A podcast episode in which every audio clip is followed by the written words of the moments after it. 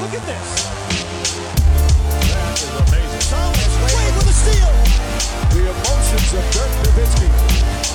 What he's always dreamed of. Hoping to have another chance after the bitter loss in 2006. Watch this play.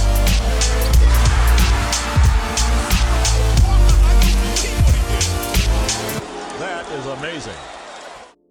Hallo und willkommen zu Gut Next, dem deutschen Basketball-Podcast im Internet. Mein Name ist André Vogt und ich grüße euch zur neuen Folge unseres kleinen, aber feinen Basketball-Spiels. Heute mit dem Fragen-Podcast am Freitag und ist, ist ein Podcast, der ist pickepacke vollgepackt. Ähm, denn jetzt sind wir an einem Punkt in der Saison, wo man die ersten möglichen Fragen hat. Ne? Oh, warum läuft es denn bei dem Team A nicht? Warum läuft es bei Spieler B so gut? Was ist mit dem James Harden Trade? Auch der ist natürlich noch Thema heute, aber auch, auch viele, viele andere Sachen. Äh, Einer der größten Basketballtrainer aller Zeiten ist gestorben am 1. November über Bob Knight, wenn wir auch heute sprechen. Aber das Ganze wird natürlich präsentiert von manscape.com. Und wie gesagt, ich habe schon angeteased, es kommt bald was Neues in Sachen Lawnmower, aber es kam schon was Neues in Sachen Bart. Ja, The Beard Hatcher, ähm, das Beard Bundle, was es dort gibt, das kann ich euch wirklich, wie gesagt, wärmstens empfehlen. Allerdings, wenn ihr schon mal Fotos von mir gesagt, gesehen habt, dann wisst ihr, ich komme jetzt nicht daher wie so ein Baumfäller. Ähm, ich kann euch wenig erzählen darüber, ob ähm, ne, dieses Bartshampoo und das Bartöl, ob die Sachen wirklich gut sind. Keine Ahnung. Ich habe das mal raufgeschmiert, Full Disclosure. Habe keinen Unterschied gemerkt, aber bei meinem schäbigen, schoddrigen Bart ist es wahrscheinlich auch kein Wunder. Wenn das bei euch anders ist, wenn ihr mehr Testosteron, ich glaube, dies, das ist doch das verantwortliche Hormon, äh, habt als ich, wunderbar dann probiert es aus. Ich kann nur sagen, der Beard Hedger, also das Ding, was den Bart halt kleiner macht oder kürzer macht, perfekt. Ich brauche auch nicht den Kamm. Wie gesagt, was soll ich hier kämmen äh, in meinem Gesicht? Ähm, aber das sind alles Sachen für die Profis. Wenn ihr Profis seid, checkt's aus. Den Code NEXT20, der gilt natürlich nach wie vor. NEXXT20. Das heißt, damit kriegt ihr 20% auf alles, 30 Tage Geld zurück Garantie und Free Shipping sowieso. Aber wie gesagt, bald gibt es was Neues in Sachen Lawnmower. Da könnt ihr euch schon mal drauf freuen. Genau wie auf diesem Podcast. Und ich werde heute, weil ich mir dachte, was mache ich jetzt? Ne? Das sind viele Fragen dabei, die eventuell, also vielleicht kennt ihr diesen, diesen Podcast hier. Ich äh, tendiere dazu, manchmal relativ lange Antworten zu geben. Äh, aber ich dachte mir jetzt, ah komm, ey, lieber ein paar mehr Fragen und ein bisschen ähm, weniger lang. Nicht, dass es jetzt hier in einer halben Stunde durchgeknallt wird, aber äh, ne, wenn euch irgendwas unklar ist, noch im Nachhinein, stellt noch mal gerne eine Folgefrage, dann gehe ich da gerne entweder nächste Woche nochmal drauf ein, im Fragen-Podcast oder auch im Fragen-Stream. Da haben wir manchmal auch ein bisschen mehr Zeit, noch ein bisschen genauer halt zu sprechen.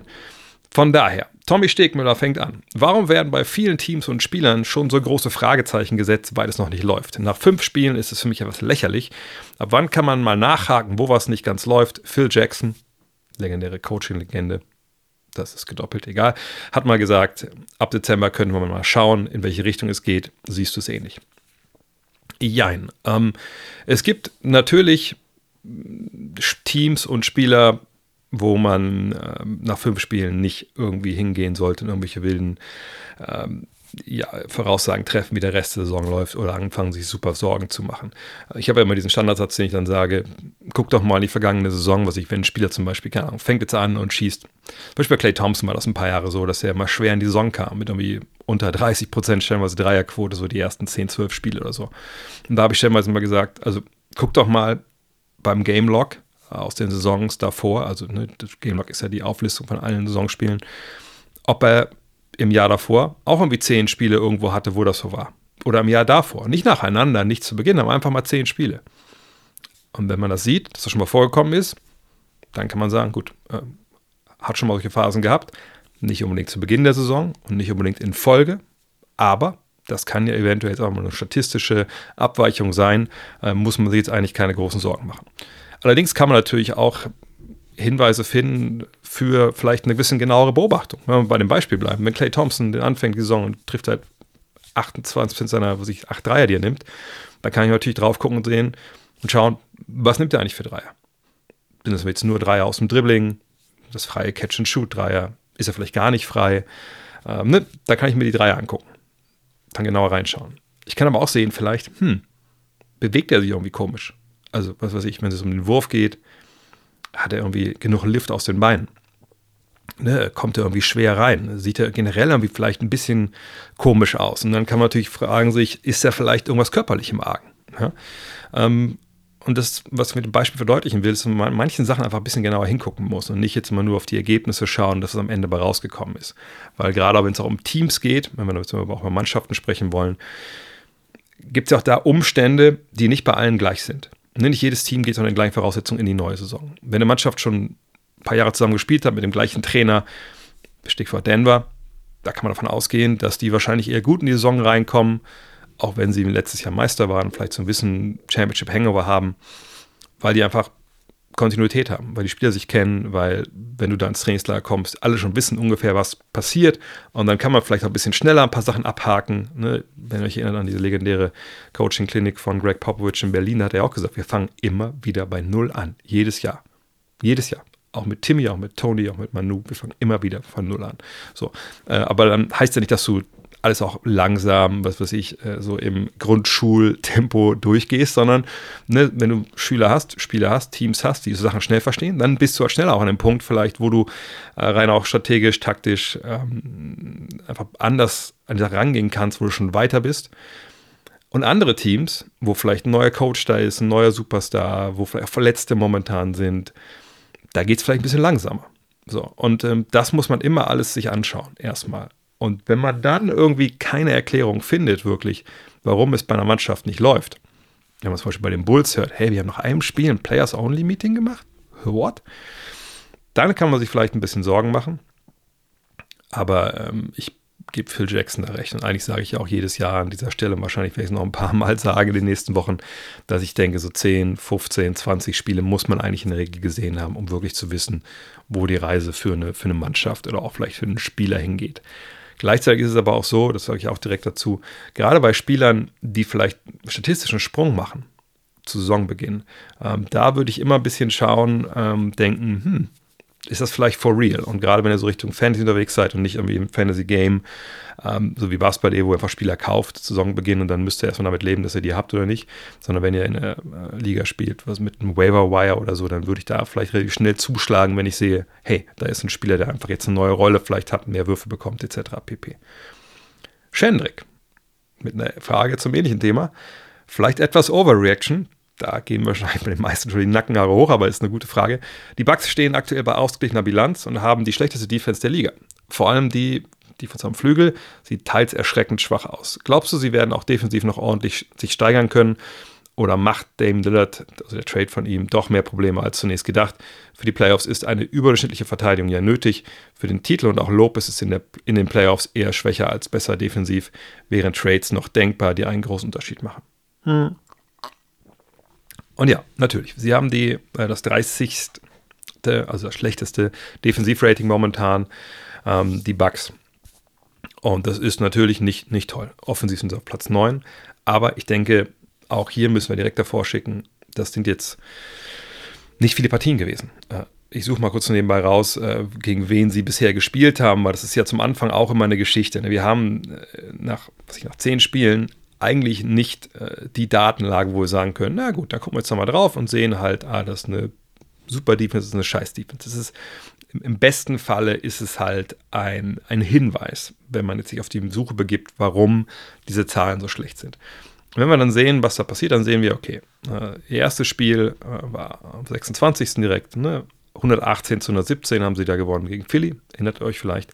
Dann äh, drei Tage später gegen äh, die Hawks, das war auch ein Heimspiel, hat man 127 kassiert. Das ist ein bisschen viel. Dann hat man in Miami gewonnen, nee, zu Hause gegen Miami gewonnen, sorry, äh, mit 122, 114. Jetzt hat man gegen die äh, Raptors verloren mit 111 zu 130. Und das Spiel gegen Miami war auch noch äh, Back-to-Back, -back, aber da waren wir halt zu Hause. So, von daher jetzt nicht unbedingt die, die knallharten Gegner. Ich denke, Philly ist schon recht gut. Natürlich Atlanta, Miami und Toronto auch, aber das sind jetzt nicht es war keine Westküstenteams, es waren jetzt keine absoluten Titelfavoriten. Ich glaube, da sind wir uns alle einig. Außer vielleicht die Fans der Heat und die Sixers, die das hier hören. Ähm, und das ist natürlich dann auch nicht gut, wenn man da ne, sagt 130, 114, 110 und 117 abgibt. Oh, 127, sorry, nicht 110 äh, abgibt. Aber wie gesagt, es sind vier Spiele. Ähm, und wenn wir davon sprechen, dass gewisse Teams größere Umwälzungen hatten und andere vielleicht weniger große. Da muss man sagen, Milwaukee ist ein Team mit den größten Umwälzungen. es kam ja nicht nur Damian Lillard, es kam auch ein neuer Trainer, der noch nie Head Coach war. Sicherlich Adrian Griffin hat so viel gesehen, hat selber gespielt. Der wird weniger Probleme haben, um in der Liga anzukommen, aber nichtsdestotrotz ist er halt neu und er hat kurz vor Beginn der Saison seinen Lead Assistant Terry Stotts verloren. Gut, Terry Stotts in der Regel eigentlich für die Offensive gedacht. Ne, das war ja auch seine Rolle damals in Portland, äh, auch in, Dallas, wenn euch ihn hat er mit, mit Dirk Nowitzki auch viel gearbeitet. Aber nochmal, da hat man jemanden wichtigen verloren im Trainerstab. Das hat sicherlich auch Sachen im, im Stab selber geändert. Und man hat eben Drew Holiday nicht mehr. Also einen der besten Point of Attack, besten Flügelverteidiger, die wir haben in der Liga. So. Ähm, wenn man das alles zusammenpackt, dann kann man sich schon vorstellen, dass das zu Beginn gerade defensiv nicht hundertprozentig geil läuft. Wir haben nachher noch eine Frage hier im Programm zur Offensive, aber jetzt mal über die Defensive. Ähm, ich habe auch vor ein paar Wochen schon gesagt, als die Frage darum ging, hey, was denn jetzt, können die eigentlich in den Playoffs Spiele gewinnen, wenn Dame Lillard schlecht verteidigt? Da habe ich gesagt, naja, also bis wir da hinkommen, wird ja Basketball gespielt. Das ist nicht, dass wir jetzt ein Team haben, das in die Saison geht und dann spielen die halt jetzt vier, fünf Monate Basketball und am Ende sind die genauso gut wie vorher. Das wäre fatal. Das wäre auch irgendwie kaum zu erklären, denn wenn man zusammen Basketball spielt und man trainiert zusammen, gut, in der NBA wird nicht jeden Tag, gibt es nicht jeden Tag Tour Days, aber ne, wenn man sich zusammen auf dem Feld bewegt, spricht, nicht einfach nur kommt und wieder geht, ohne Anleitung, dann wird man in der Regel eigentlich besser. Ne, selbst die schlechten Teams werden in der Regel eigentlich besser. Ob sich das in den Ergebnissen widerspiegelt, ist eine andere Sache, weil irgendwie werden ja alle besser hoffentlich. Äh, man weiß nicht, was mit Verletzungen ist, etc., ob jemand zerstreitet, ob die Chemie zerstört wird. Das ist, kann alles passieren. Aber Fakt ist nun mal, gerade wenn du solche Umwälzungen hattest wie Milwaukee, dann muss es erstmal eine gewisse Weile dauern, bis du dich zusammengroovst. Gerade in so einem Thema wie Defense, wo einfach das weniger instinktiv ist, sage ich mal, als in der Offense oft. Das soll aber nicht heißen, dass ich mir da jetzt keine großen Sorgen mache, sondern auf der To-Do-Liste ist natürlich, vor allem, wenn es um Dame Lillard geht, hm, vielleicht nicht an jedem Block hängen bleiben, der, der so gestellt wird. Weil es zwar schön, wenn wir dahinter Antetokounmpo haben und Lopez, so als ne, Twin Towers, die dann natürlich auch in der Zone viel halt äh, wegverteidigen können. Ähm, aber wir brauchen schon eine gewisse Gegenwehr vorne äh, am Point of Attack, am, am, am Dribbler. Und natürlich kann man, das habe ich auch vor ein paar Wochen schon gesagt, Richtung Playoffs dann Strategien entwickeln, die Dame dann ein bisschen mehr beschützen, wenn man auch genau weiß, wen man spielt und wo die Matchups herkommen und so. Nur die Grundlage dafür, dass man irgendwann das variabel verfügbar habe, das habe ich in meiner Sportschule gelernt, den Ausdruck, ähm, ne, dass man halt sagen kann, okay, jetzt on the fly ändern wir hier mal strategisch, äh, taktisch ein paar Sachen. Da braucht man erstmal eine gewisse Basis und eine Basis, die funktioniert. Und die haben die Bugs momentan defensiv noch nicht. Ich glaube, das sieht man relativ klar. Ähm, das ist die schlechteste Defense der Liga. Da gehe ich ehrlich nicht von aus mit Antetokounmpo, mit, ähm, mit Lopez, mit, mit, mit Middleton. Aber das läuft momentan noch nicht gut. Und das ist der klare erste Ansatz. Offensiv mache ich mir da gar keine Sorgen. Defensiv halten müssen sie auf irgendeinem Niveau, was zumindest mittelmäßig ist.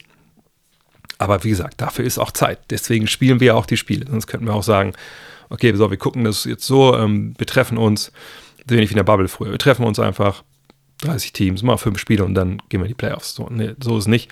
So soll es auch nicht sein. Von daher, ähm, das ist äh, was man beobachten muss, aber das sollte und wird auch besser werden, da bin ich mir relativ sicher. Andreas Weber fragt, was läuft bei Scooter Henderson verkehrt? Ist es noch, es ist noch früh, aber irgendwie der Wurm drin. Auch hier, denke ich, liegt die Antwort eigentlich auf der Hand. Ähm, Rookie, kann man sagen, gut, andere Rookies sind auch gut in die Saison gestartet, ja, gar keine Frage. Aber wir sollten immer eine Sache im Hinterkopf haben. Und ich will jetzt nicht diese, diese neue Form der, wie soll ich sagen, Profi-Werdung trashen hier. Aber wenn ich erinnere an die Podcasts, die ich mit, mit Torben gemacht habe, zum äh, Tom Adler, zum, zur Draft, eine Frage, die ich auch ihm gestellt habe, ist, wie bereitet eigentlich Overtime Elite, ähm, G-League Ignite, wie bereitet das die Spieler auf äh, das Next Level vor? Ich meine, bei den Overtime Elite Jungs sehen wir bei den beiden Thompson Twins, dass da auch noch gewisse Zeit es einfach noch braucht, das war aber auch klar. Ne? Ähm, und eigentlich hätte man denken sollen, bei Henderson, der die NBA ja schon zumindest G-League-mäßig kennengelernt hat, soll es besser laufen. Aber auch da, ne, ich, ich weiß halt nicht, ich will jetzt nicht den College-Weg über alles heben und sagen, hey, das ist der beste Weg. Der beste Weg ist wahrscheinlich, obwohl ich will auch nicht Europa über oder die FIBA über, den, über alles rüberheben, das ist der beste Weg, weil es einfach sehr individuell darauf ankommt, wie deine Rolle ist bei der jeweiligen Mannschaft, im College etc. pp. Aber ich glaube, Henderson ähm, kommt natürlich vor allem über die Athletik. Ne, der Wurf fällt nicht. Ähm, ich, ich glaube, es ist in der G-League natürlich, wahrscheinlich das das nächste, also was, was der NBA am nächsten kommt in Sachen Athletik etc. Aber es ist ihm dann doch nicht die NBA. Und ich glaube einfach, da braucht er noch ein bisschen, auch vor allem, weil der Wurf einfach gar nicht fällt. Ähm, und wenn der Wurf da nicht fällt und die NBA das weiß und die NBA auf eine gewisse Art und Weise verteidigen kann und du auch dann in der Mannschaft vielleicht nicht unbedingt so diese die Struktur halt hast, weil sich eben eine Menge geändert hat und du noch der Point Guard bist, dann kann es eine Weile dauern. Aber ehrlich gesagt mache ich mich um Henderson irgendwie keine Sorgen. Ich denke, dass der kommt dann ähm, vielleicht auch in der zweiten Saisonhälfte erst, aber der wird in Tritt kommen, da bin ich mir relativ sicher. Mhm. Marcel Eckstein fragt, was treibt und was bleibt von James Harden in Philadelphia, abgesehen vom Gegenwert im Zuge des Trades. Ein Hauch von, was hätte sein können, etwas Glamour und Star-Vibes, Umsatz in Stripclubs, Hilfe für Embiids MVP Award. Für mich, also für ihn, äh, Tyrese Maxis Entwicklung eben auch durch Harden an seiner Seite. Ähm, schwer zu sagen. Ich habe das auch im, im Fragenstream ein bisschen nochmal auseinanderklamüsert, dass das ja eigentlich, äh, klar, als es passiert ist, als Harden dann kam nach Philly, war das natürlich schon, was man dachte, oh, das ist ja traumhaft. Ne? Maury und Harden sind wieder zusammen, toll, das passt auch super mit Embiid. Aber wenn man ähm, eigentlich ein bisschen genauer drauf guckt, dann muss man auch sagen, naja, aber äh, wie das zustande kam, das war ja der Trade von Ben Simmons. Das war eine Notsituation, in dem Fall von den äh, Sixers. Sie mussten Simmons traden. Ähnlich wie sie jetzt auch Harden traden mussten. Und man wusste nicht so richtig, wer bietet überhaupt mit für ihn. Im Endeffekt waren es auch, genau wie jetzt, auch nur ein Team. Das waren die Nets. Und hat man diesen Deal halt gemacht und dann kam mit Harden ziemlich das Beste raus, hätte rauskommen können. Aber es kam auch ein Spieler, der dann halt innerhalb von, was waren es dann, drei, vier Jahren zweimal seinen Verein äh, quasi von hinten erdolcht hat ähm, der in Houston noch eine bestimmte Art Basketball gespielt hat, unter Daryl Morey, die sehr erfolgreich war, ohne eben den Titel zu bringen. Aber dann halt in, in Philly als, als Point Guard, äh, in Brooklyn als Point Guard und mit der Rolle da auch nicht so hundertprozentig zufrieden war am Ende. Aber man dachte schon, okay, das kann auf jeden Fall funktionieren. Ähm, nur so die Timeline von Hardens Alter, Maxis Alter, wo Maxi natürlich dann noch relativ so sehr, sehr jung war äh, und im Beat. Das war zwar irgendwie okay, aber so richtig hätte man das, also perfekt war es sicherlich nicht. Ähm, von daher, ich würde jetzt nicht, was hätte sein können und was wäre, wenn, ähm, würde ich nicht an erster Stelle stellen, weil ich glaube, so richtig im allerengsten Kreis, so diese zwei, drei Top-Meisterschaftsfavoriten, ich glaube, da waren sie einfach nicht, selbst in, in Bestbesetzung. Hat mal Spiele gewonnen, mal auch gegen die, die Top-Teams, na klar, keine Frage, aber das ging halt meistens um Embiid und weniger so um Harden, denke ich mal. Glamour und Star-Vibes, ich glaube, Philadelphia ist nicht so eine Stadt äh, und keine Franchise, die, die das irgendwie braucht und will. Ähm, und ich wüsste auch nicht, dass James Harden deiner Franchise, also wenn, French, wenn, wenn James Harden zu VfL Wolfsburg geht, dann bringt er sicherlich ein bisschen Glamour mit, aber, aber nicht zu den Sixers. Das ist ja eine der, der traditionsreichsten Franchises der NBA, eine sehr erfolgreiche Franchise auch. Da, da denke ich nicht, dass das einen Effekt hatte was die Stripclubs angeht, ich weiß nicht, wie die Etablissements da aufgestellt sind in Philly, äh, aber da, was man so hört, scheint er da durchaus auch Geld umzusetzen. Hat bestimmt auch die eine oder andere Money Gun äh, in seiner Sporttasche. Hilfe für den MVP Award. Jein, ich glaube, wenn man vergleicht, wer hat ihm mehr geholfen für den MVP Award? Harden mit seinen Pässen und, und die Rolle, die er gespielt hat. Oder auf der anderen Seite die Tatsache, dass Nikola Jokic schon zweimal MVP war, back-to-back, -back, und die meisten Wahlberechtigten wollten ihm das nicht das dritte Mal geben dann würde ich sagen, aber das, das wahrscheinlich die letztere ist eine größere äh, Hilfe. Und was Tyrese Maxis Entwicklung angeht, das kann man natürlich gar nicht beurteilen. Ähm, ne, also ich, natürlich spielen in so einer Entwicklung von einem jungen Spieler viele Sachen eine Rolle. Natürlich erstmal das Talent selber, die Arbeitseinstellung. Ja, das ist ja die Grundlage von allem. Dann natürlich auch das Coaching, was er bekommt, die Rolle, die ihm zugeschrieben wird und auch die Mitspieler. Aber ob jetzt James Harden da großartig ihn zur Seite genommen hat, ihn Sachen erklärt hat, das weiß ich ehrlich gesagt nicht. Wenn das so ist, der Marcel hat ja auch, glaube ich, immer noch, hast du noch seinen, deinen 76ers-Blog? Ich weiß es gar nicht. Ähm, wenn da Sachen äh, zu lesen waren, perfekt, cool, dann ist das toll. Aber jetzt nur, weil du einen Spieler an deiner Seite hattest, der gut war auf deiner Position, das, da kannst du natürlich Sachen von lernen auch. Aber Embiid, äh, Embiids Hardens ähm, Art und Weise Basketball zu spielen, äh, in vieler Hinsicht, ist natürlich auch eine, die schwer zu kopieren ist, auch gerade für jemanden wie, wie, wie Maxi. Aber er hat sicher die eine Sache, andere Sache abgeguckt. Aber ob das jetzt durch Hardens Präsenz war, weiß ich ehrlich gesagt nicht. Hm. Von daher, was bleibt? Also für mich äh, erstmal Gott sei Dank nichts. Also bleiben Fragen. Äh, gleich von Henning haben wir eine. Ähm, das ist, denke ich, was. Also die größte Sache, die bleibt jetzt die Fragen nach, was mit Joel Embiid will der jetzt weg? Aber da kommen wir dann gleich zu. Sonst denke ich, äh, bleibt vor allem, glaube ich, Erleichterung. Erleichterung, dass man jetzt aus dem Problem Ben Simmons zum Problem ähm, James Harden gekommen ist und jetzt hat man halt Klarheit, die sind beide weg. Äh, man hat, ich habe das ja auch im Dienstag erklärt, äh, Cap Space, nächstes Jahr Flexibilität. Man kann vielleicht dieses Jahr noch einen, einen Guard holen, vielleicht mit den Picks, mit den auslaufenden Verträgen. Muss man mal abwarten. Ähm, aber hat man keine Kopfschmerzen mehr. Das ist vielleicht noch, das vielleicht das, was vor allem bleibt. Kuni hat auch eine Frage zu James Harden. Ich habe das Harden-Pressekonferenz-Video gesehen, ich habe das gestern auch geretweetet. Wird er bei den Clippers auch nur verbrannte Erde hinterlassen? Den Teammates, also den Mitspielern, müssen doch jetzt schon die Schweißperlen auf der Stirn stehen. Der Stefan heißt der, glaube ich, ähm, äh, bezieht sich auf ein Video, was gestern von Malika Andrews, war ein Mitschnitt von der Pressekonferenz, äh, was ich gesagt geteilt hatte.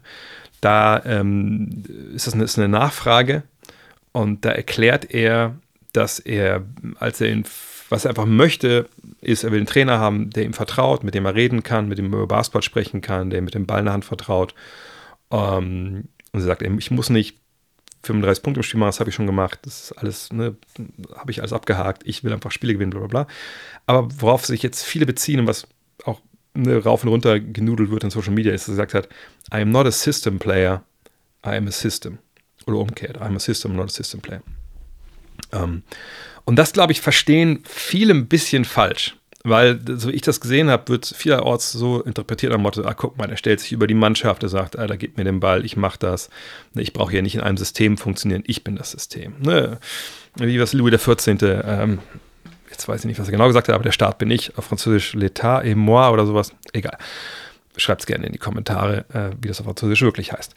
Ähm, aber das habe ich so nicht verstanden. Ich glaube, das gibt auch die Aussage so nicht her. Sondern was er halt sagt, da hat er ja vollkommen recht. Er sagt, ich bin kein Spieler, den du holst und der dann in ein System gepackt wird, damit dieses System irgendwie funktioniert.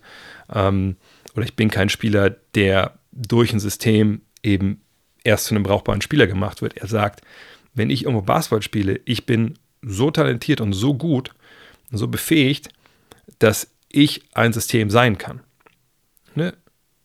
Oder ich bin ein System in dem Sinne, ich kriege den Ball, was ich zum Beispiel in Houston, ich kriege meine ISOs, ich ziehe eine Verteidigung, ich kick den Ball raus oder ich score selber und das ist sehr effizient. Ich kann aber auch, und das ist jetzt gesagt, ich interpretiere das, aber ich kann aber auch ne, äh, das System James Harden Point Guard spielen, der den Ball verteilt, der alle involviert, wie in Brooklyn oder halt auch in Philly. So. Aber der Hauptpunkt, den er, den er sagt, ist halt, ich bin so gut und so talentiert, auf mich muss sich der Gegner einstellen. Ich bin dein System. Ich bin das Problem des Gegners, wenn ich für dich spiele und du mich entsprechend einsetzt. So. Er hat auch gesagt, ne, er, will der Point Guard sein, etc. Ähm, und deshalb denke ich nicht, dass irgendwem da die äh, Schweißperlen auf der, auf der Stirn stehen nach so einer Aussage. Eventuell ne, jemand wie, habe ich auch schon gesagt, Bones Highland, wir vielleicht sagen, gut, wo bleibe ich denn eigentlich jetzt, wenn wir Westbrook und Harden haben auf der 1? Spiele ich mit denen zusammen? Spiele ich überhaupt noch? Was ist da eigentlich los? Ich dachte, ich wäre der beste Spieler hier in der Mannschaft. Ähm, das müssen wir mal abwarten. Ähm, aber ansonsten denke ich, dass die Spieler ja auch, ich habe gestern mit Dean auch lange drüber gesprochen in unserem Premium-Talk, ähm, die Spieler vorher gesprochen haben. Und ich denke, das wird sich dann auch ausschangeln. Aber wie immer bei Harden müssen wir erstmal abwarten. Aber Harden will einen Vertrag haben, einen großen Vertrag. Wenn Harden nicht funktioniert, ist das eine letzte Chance. So von daher, ähm, ich denke schon, dass er, ähm, dass er entsprechend noch auftreten wird. Henning Fechner hat aber die Frage nach dem Harden-Trade. Und zwar nach dem Harden-Trade, Embiid-Trade, Request Incoming. Also wird sich jetzt Embiid melden bei Darren Moore und sagen, so, jetzt möchte ich auch getradet werden. Oder welchen Star könnte man ihm bei Philadelphia an die Seite stellen? Äh, ich möchte erstmal den ersten Teil der Frage beantworten. Ich finde, das ist ein. Ich meine es nicht Henning, ich meine generell auch, auch Kollegen in den USA und ich meine auch viele, ne, die es auf Twitter irgendwie schreiben und immer direkt vorsetzen. Das ist das Narrativ, was mir momentan in der NBA ehrlich gesagt am allermeisten nervt. Weil es außer Acht lässt, was eigentlich passiert ist mit James Harden und den Sixers. Außer Acht lässt, wie die Sixers jetzt dastehen, welche Möglichkeiten sie haben.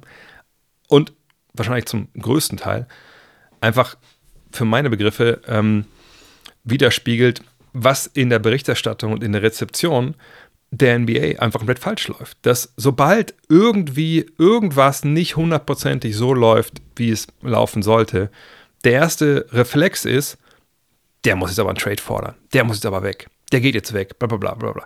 Und natürlich haben wir in den letzten Jahren genug Beispiele dafür gehabt, dass das passieren kann. Ja, Kyrie, Harden, Davis, ne, Camelo Anthony vor, vor Jahren. Natürlich, das kommt vor. Nur, dass wir das immer so wie so eine self-fulfilling prophecy vor uns hertragen und eben nicht den Kontext sehen, in dem so eine Sache noch passiert, das finde ich ein bisschen schwierig. Bei Anthony Davis, da wussten wir, was passiert, weil er bei Clutch angeheuert hat, er dick mit LeBron war, etc. pp. War eine asoziale Nummer damals, ist immer noch asozial, aber so läuft es halt stellenweise. Embiid jetzt, wir haben von ihm nichts gehört, irgendwie in die Richtung, hey, jetzt ist aber scheiße, jetzt will ich hier weg. Man muss auch sagen, dass so die Frage, wie Henry sich auch hier stellt, da schwingt immer so ein bisschen mit, ich will es ihm selber nicht unterstellen, aber es schwingt immer so ein bisschen mit, naja, hätten die nicht getradet, wäre er ja happy und dann würde Embiid nicht gehen wollen, weil dann hätte er noch James Harden gehabt. Die Sixers hatten James Harden nicht als Basketballspieler. Die Sixers hatten einen Vertrag, wo drauf steht, James Harden muss hier Basketball spielen. Mehr hatten sie nicht. James Harden hätte die Saison kein Spiel mehr absolviert für die Sixers, so oder so der musste getradet werden, weil er es nicht wollte, er wollte nicht da bleiben, etc. pp. So. Sprich, Daryl Morey hat nicht das Team irgendwie geschwächt äh, durch irgendeine dumme Entscheidung, wo jetzt Embiid sagt, oh mein Gott, was haben wir denn da gemacht? Ich dachte, wir maximieren hier meine, letzten, meine besten Jahre, vielleicht auch die letzten, wer weiß, aber nur meine besten Jahre. Ich will ihn nur noch weg, das ist einfach nur ein Chaos hier. So wie es damals, ehrlich gesagt, LeBron gemacht hat bei den Cavs das erste Mal, als er als Free Agent abgehauen ist. Ähm, auch vollkommen zu Recht, wenn man jetzt davon ausgeht, was sie damals da so gemacht haben. Ähm, aber nochmal, das haben wir von dem Beat nicht gehört. Das gibt der Kader auch nicht her, ehrlich gesagt. Im Zweifel haben wir jetzt zwei Stars mit Maxi und, und Embiid. Wir haben eine Menge, Menge brauchbare Rollenspieler, wir haben Cap Space. Ähm, das ist eine Mannschaft, die gut aufgestellt ist für die Playoffs. Und ehrlich gesagt, wenn ich jetzt vergleiche, hätte Harden da gespielt, versus jetzt sind die so ohne Harden und ohne PJ Tucker, okay, aber also ich, wenn es wirklich um die Playoffs geht, und alle sind fit und so. Ich wüsste ehrlich gesagt nicht, ob diese Version jetzt schlechter ist als die, die sie vor, mal vor sechs Monaten waren, vielleicht. Einfach weil ich denke, dass Harden nicht so gut ist mehr. Und Harden einfach auch nicht so gut performt hat in den Playoffs. Im Gegenteil. In der vergangenen Saison hat er ja am Ende, wenn man hart sein will, auch das Team irgendwie erdolcht mit seinen Leistungen. Von daher, ich, ich sehe nicht, dass Embiid da jetzt irgendwie unzufrieden ist. Embiid und Maury werden sprechen. Ne, da wird es auch Austausch geben über die Strategien. Ähm, natürlich kriegt sein Embiid nicht das letzte, letzte Wort, wenn es um Trades geht und so. Aber der sieht ja auch, wir haben viele Shooter, wir haben viele 3D-Leute jetzt hier, wir sind ein bisschen jünger geworden. Ähm, aber einfach auch nur, weil viel stärker so alt ist. Ähm, das, das ist schon okay. Und natürlich wird man sich jetzt schauen. Und jetzt kommt der zweite Teil der Frage. Der Name Zach Levine geistert da jetzt immer mal wieder durch die äh, Gazetten. Weiß ich nicht, ob das, ob das so realistisch ist. Den hätte man schon lange haben können, wenn man ne, The Athletic und ESPN und so glauben darf. Hätte man auch vorher schon holen können. Auf der anderen Seite, vielleicht war auch immer dann irgendwie Harden damit involviert. Keine Ahnung. Ähm, sie wollen wohl noch einen Guard holen. Was ist mit Malcolm Brockton zum Beispiel? Warten wir es ab. Ähm, und Fakt ist, wenn Joel Embiid gegen Ende seines laufenden Vertrages irgendwann denkt, na, hm, weiß ich nicht, verlängern möchte ich ihn nicht, ich glaube, möchte woanders hin, dann kann das gut sein, dann kann das passieren aber wir sollten das nicht immer festmachen an irgendwelchen Geschichten jetzt hier, die im Zweifel sogar die Sixers sogar besser machen als, ähm, als schlechter, nur weil wir James Harden noch im Kopf haben als einen der besten Spieler der Liga, der, wenn wir ganz ehrlich sind, wenn es um die Top 10 oder Top 20 geht, einfach nicht mehr ist. Und wo er einfach auch nicht mehr bei dem Team war, zumindest nicht mehr ne, als Basketball, sondern wirklich nur noch als Vertrag und, und als Spieler, als Asset, wie man so schön sagt, dass man traden kann. Tony Horn fragt, Cam Reddish bekommt mehr Minuten, während Leute wie Rui Hachimura, Jared Vanderbilt und jetzt seit letztem Spiel auch Torian Prince fehlen. Hatte letzte Nacht gegen die Clippers und Kawhi sehr gute Sequenzen, kann man noch Hoffnung haben, dass die Lakers vielleicht das Team sind, was sein 3D-Potenzial herauskitzelt. Ich sag mal so, wenn es die Lakers nicht sind, dann glaube ich nicht, dass es da noch ein anderes Team geben wird, was bei ihm überhaupt noch ein bisschen was kitzelt. Ähm, denn ne, die Sache in Atlanta hat nicht funktioniert. Dann war es natürlich für ihn, wenn wir ehrlich sind, auch maximal unglücklich, dass er dann nach New York kommt, weil Tom Thibodeau wollte ihn nicht. So. Und das ist natürlich ein Problem. Wenn dich der Trainer nicht möchte und der Trainer Tom Thibodeau heißt, dann ist es auch so, dass du einfach mal stellen, weil er einfach krank auf der Bank sitzt. Und so war das ja bei ihm auch. Ne? Er hat einfach dann keine Spielzeit bekommen. Ähm, ich habe das ja auch mal beobachtet, als ich dann in New York war die Woche. Der war dann vor dem Spiel da an der Seitenlinie auch mit Leon Rose am Quatschen, also dem, dem Manager dort. Die haben auch gelacht. Die wussten alle, wie die Situation ist und haben das irgendwie auch professionell irgendwie dann, äh, oder er ist professionell abgesessen, sage ich mal. Ähm, aber natürlich, das ist ein Spieler, wo man einfach auch glauben muss, dass da noch was drin ist. Weil, ich meine, ich habe es gerade nachgeguckt, der wurde am 1. September, hat er Geburtstag gehabt, da wurde er 24. Das war nicht, war nicht sonst ein Lottery-Pick. Ähm, also ich sage ja immer, das ist eigentlich ja egal, wo man gezogen wird, aber Lottery-Pick heißt ja im Zweifel oft, dass die Teams in dir gewisse Qualitäten halt sehen. Und bei ihm war es ja keine Überraschung, dass er da nochmal was, 9 oder 10 gezogen wurde. Ähm, von daher, ich, ich hoffe für ihn auch natürlich selber, dass das jetzt irgendwie daraus kitzelt wird. Also mit LeBron hat er ja einen, einen Mentor, der ihn sicherlich da auch fördern und fordern wird. Jetzt hat er auch die Spielzeit gerade, genau wie Toni schreibt, weil hier einfach jetzt Leute fehlen. Ähm, aber er muss sich auch die Chance ergreifen. Er muss das defensiv äh, hinbekommen. Äh, vorne ist, glaube ich, recht leicht ähm, zu spielen. Da muss er nicht viel kreieren, da muss er seinen Dreier treffen und mal einen Closer attackieren. Aber hinten muss er halt einfach super solide sein. Und dann kann er dieses Jahr natürlich einen Sprung nach vorne machen. Und deswegen haben sie ihn ja auch, ge nicht, auch geholt. Die haben ja Cam Reddish nicht geholt, einfach fürs Ende der Bank, um zu sagen, ja gut, der, der war mal in Duke. Vielleicht kommen noch ein paar, paar mehr Dukies in die Halle. Ähm, nee, die hoffen natürlich genau, dass, dass er da seinen Durchbruch äh, schafft. Und man hat gesagt, er ist 24. Ich, also ich denke durchaus, dass da noch einiges geht. Mhm. MJ fragt.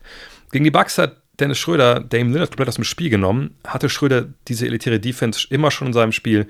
Mir ist bewusst, dass er schon lange ein guter Verteidiger war. Dieser Einsatz gegen Lillard war jedoch kaum zu übertreffen. Ja, hatte er. Aber man muss auch sagen, dass über die Jahre der Einsatz defensiv ein bisschen geschwankt ist. Aber gut, ich meine, welche, welcher Spieler hat dann ähm, in jedem Spiel, in jedem, jeder Woche, jeden Monat, jedes Jahr die gleiche Intensität? Bei Dennis, glaube ich, hat man vergangenes Jahr vor allem gesehen, dass es da äh, extrem nach oben ging defensiv. Das fehlt den, glaube ich, auch momentan ein bisschen den Lakers da vielleicht. Um, ähm, und sowas gegen Lillard. Das ist für ihn, das ist ja eh so ein kleines Privatduell, wenn euch an die, das Ding erinnert, damals Oklahoma City ähm, gegen Portland. Ähm, und ich glaube, Lillard ist so auch die Art Spieler, die Dennis sehr liegt, weil er einfach weiß, ne, er kann sich, er weiß, er muss, den, er muss draufgehen, er muss Druck machen, ähm, der ist ihm körperlich nicht überlegen. Äh, von daher, ja, das, das war super, aber hatte er früher auch schon in seinem Spiel, das muss man ganz klar sagen. Stefan fragt, was sagst du zum Start der Dallas Mavericks? Wurde nun durch die, nur durch die Performances, also die Leistung von Luca gewonnen. Auch bei den schwächeren Gegnern muss erstmal gewonnen werden. Ausrufezeichen, ist die Präsenz Derek Lively des zweiten trotz Rookie vor Problemen zu erkennen. Ähm, auch hier, natürlich viel zu früh, äh, eigentlich da jetzt abschließendes Urteil zu fällen, aber die Mavs stehen bei 4 und 0. Ähm, das ist auf jeden Fall bemerkenswert und natürlich genauso bemerkenswert sind die Leistungen von Luka Doncic. Und dass der ein großer, großes, ja, großer ausschlaggebender Faktor war für das 126 119 gegen San Antonio, das 125 120 gegen die Nets, das 125 110 gegen die Grizzlies und jetzt 114 105 gegen die Bulls. Ja, war so.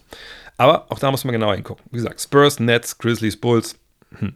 Also Spurs, Lottery-Team, Grizzlies, noch kein Sieg. Ich will nicht sagen Lottery-Team. Ja Moran kommt zurück, aber momentan präsentieren sie sich so. Äh, Santi Aldama fehlt ja auch. Äh, ne, ihr kennt die ganze Problematik um Steven Adams etc., Brandon Clark. Von daher würde ich sagen, hat man jetzt zwei Qualitätssiege, Brooklyn und Chicago. Und beides Heimspiele. Die Auswärtsspiele waren um die Ecke in San Antonio und Memphis war kein Back-to-Back -Back dabei. Von daher, das ist ein Start.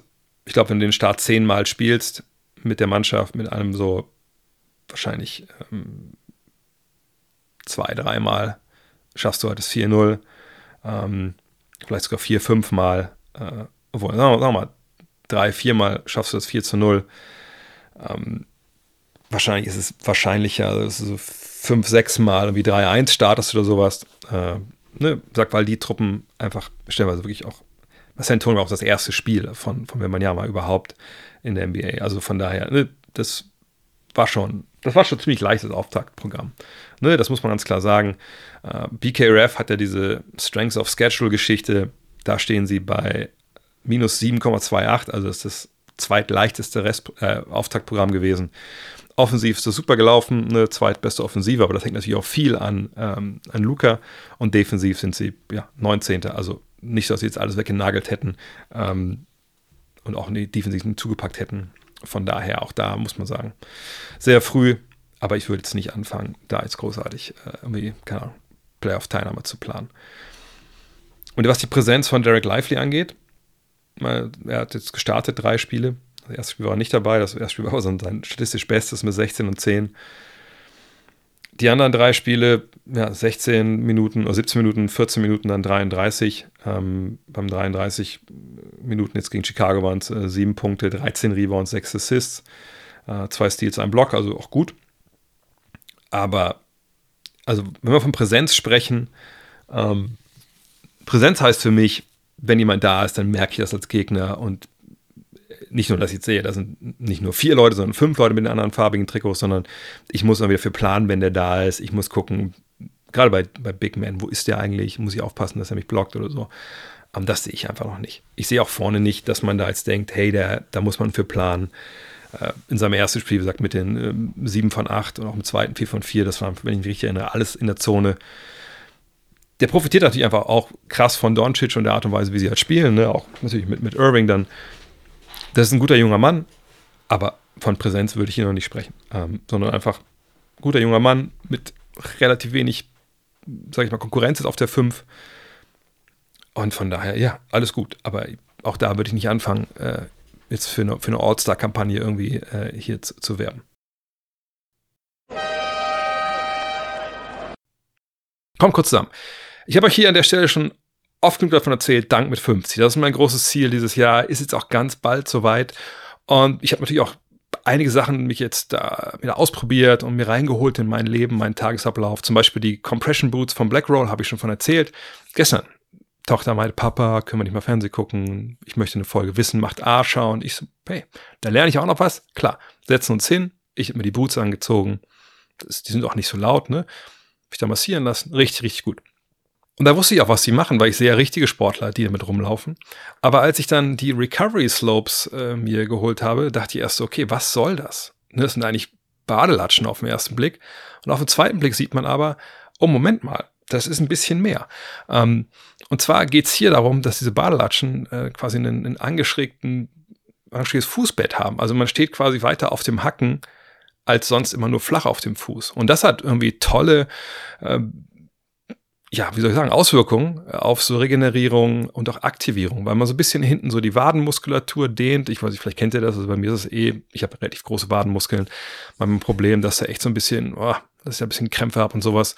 Ähm, und dieser Negative Heel nennt man das. Ne? Ähm, der soll da auch für helfen, soll das Ganze, so die ganze Kette hinten so ein bisschen äh, durchdehnen. Und ähm, ich finde die Dinger geil. Also A sind die jetzt auch ein bisschen robuster als so die normalen ähm, sage ich mal, Slides, die ich sonst so habe. Das ist ein cooles Fußbett. Ich muss ein bisschen aufpassen, weil ich habe Größe 13. Ich passe gerade so rein in das Ding mit, mit 46. Aber fand ich einfach eine coole Sache einfach, weil ich habe die jetzt zu Hause eigentlich quasi immer an. Ähm, vielleicht ist es auch was für euch, weil danach suche ich halt so ein paar Tools, die einfach mich nicht stören im Tagesablauf, sondern im Gegenteil einfach so quasi nebenbei mir irgendwie helfen. Und Recovery ist einfach ein großes Thema und diese Slopes scheint zu helfen. Zumindest fühlt es sich so an. Checkt doch mal aus, blackroll.com ähm, und dann mit dem Code DANK mit 50 gibt es 15% auf alles. Warum nicht mal einfach mal ausprobieren? Jetzt kommen wir mal zu den Bugs zurück. Von Smoking 47 ist die Bugs-Offensive durch Lillard noch unkreativer geworden. Gefühlt noch weniger Ball-Movement als sonst. Assist-Quote und Assist per Game sehen auch nicht so toll aus, sah aber auch schon mal schlimmer aus, Klammer auf, Klammer zu. Allein gestern nur 19 Assists gegenüber 35 der Raptors ist zu früh, äh, darüber zu sprechen. Ähm, äh, was ich bisher von den Bugs gesehen habe, fand ich auch jetzt nicht, äh, das war jetzt nicht, keine Ahnung, vier Pässe vor, vor jedem Wurf, das waren jetzt nicht die Spurs von 2014, ähm, das waren nicht die Warriors. Äh, ne?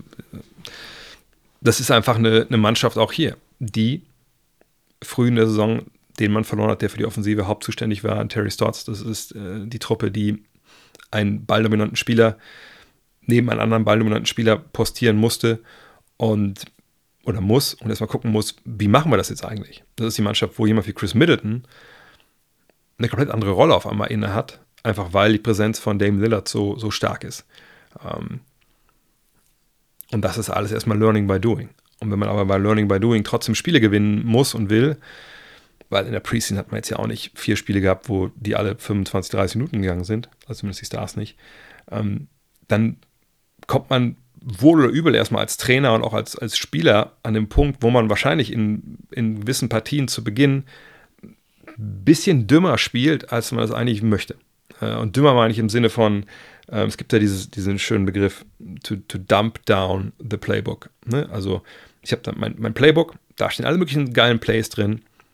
Zauber, Halbfeldangriffe, die, wenn du die läufst, immer, kriegst immer einen freien Wurf. Nur, wenn ich jetzt weiß, fuck, also erstmal haben wir noch gar nicht die, die Raps, also Wiederholungen in den verschiedenen Trainingsanhalten gehabt, um diese Plays wirklich blind zu laufen und, also nicht blind zu laufen, ist ja nicht so wie, was ich bei 2K, dass man sagt, hey, den Spielzug laufe ich und alle laufen genau den Spielzug so ab, sondern äh, in der realen Welt muss ich ja sehen, okay, wie, wie steht die Defense? Wie steht der Verteidiger hier? Wo steht der Verteidiger da? Ähm, kann ich antizipieren, was die Defense macht, und dann breche ich aus dem Spiel aus dem Spielzug aus oder zumindest ich, ich nehme eine andere, andere ähm, Option in dem Spielzug. Das muss aber wachsen. So, und wenn das alles noch nicht wirklich klickt und du das auch merkst als Mannschaft, was machst du dann? Naja, dann gehst du da in Bread and Butter Geschichten, also zu den dümmeren Sachen in der Regel, weil die einfach leichter zu spielen sind, weil jeder kann. Und was ist da die Nummer eins? Pick and Roll. So, äh, Pick and Roll, Lillard und äh, Antetokounmpo. Ha, ist das eine Aktion, wo nie ein Assist raus äh, entstehen kann? Nee, natürlich nicht. Äh, aber dann Lillard natürlich einige Würfe aus dem Dribbling. Ähm, das gleiche gilt dann wahrscheinlich auch für, für Antetokounmpo vielleicht, äh, je nachdem, wer auf dem Feld steht. Ähm, ich denke, wenn äh, du keinen Flow hast in der Offensive und das alles mehr so auf die individuellen, auf die individuelle Brillanz momentan setzt, eben von Lillard, von Antetokounmpo, dann sind gewisse Leute einfach auch fallen hinten ein bisschen runter. Das ist zum Beispiel Middleton. Und da kann ich noch nicht verübeln, wenn der mal einen Ball kriegt, einfach mal wirft und man selber eine Aktion nimmt, einfach um überhaupt irgendwas zu spüren auf dem Feld. Von daher, ich gebe ihm recht, dem Fragesteller, dem, dem, was war, hieß er noch? Äh, Smoking 47, aber es ist sehr früh. Ähm, und dass die Offensive einfallslos ist, das müssen wir bewerten. Momentan ist es so, aber da gibt es Gründe für, denke ich. Benjamin fragt, sollten die Raptors für Joel Embiid traden, wenn er verfügbar ist? Habe ich nur mitgenommen, weil diese Fragen immer wieder kommen und ich sage einfach nochmal kurz für alle Fragen jetzt, auch die, die demnächst kommen. Wenn ein Superstar aufs Tablett kommt oder auf den Trade-Block kommt, wie Embiid, dann kümmern sich da 29 Mannschaften drum.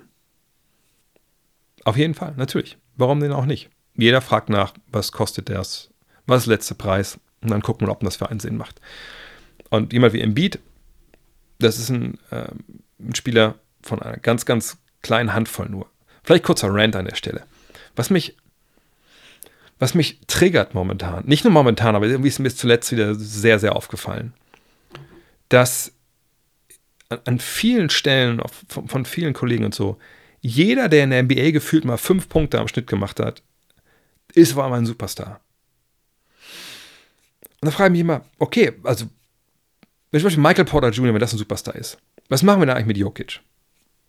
Ist es auch ein Superstar? Also haben wir, ziehen wir dann die Superstar-Skala so weit auseinander, dass die beide so genannt werden müssen?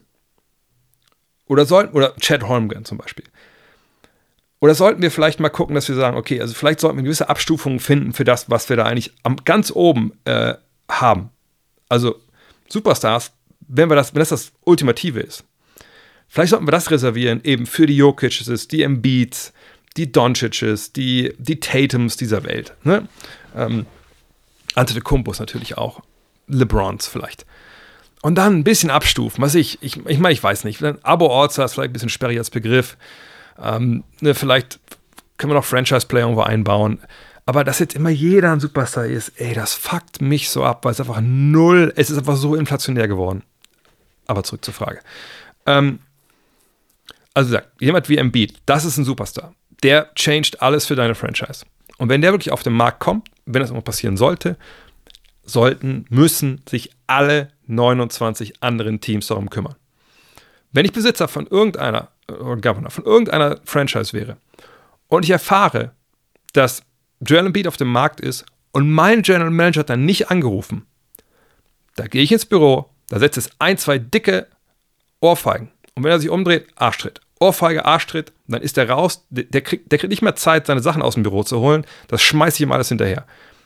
Wenn so ein Spieler auf den Markt kommt, gehst du hin und du guckst, ob du ihn bekommen kannst. Punkt. 100 Prozent. Und da gerne Europe das auch zu. Und das ist jetzt die Antwort für, für alle Fragen dieser Art bis zum Ende des Jahres. Nächstes Jahr gebe ich die Antwort gerne wieder.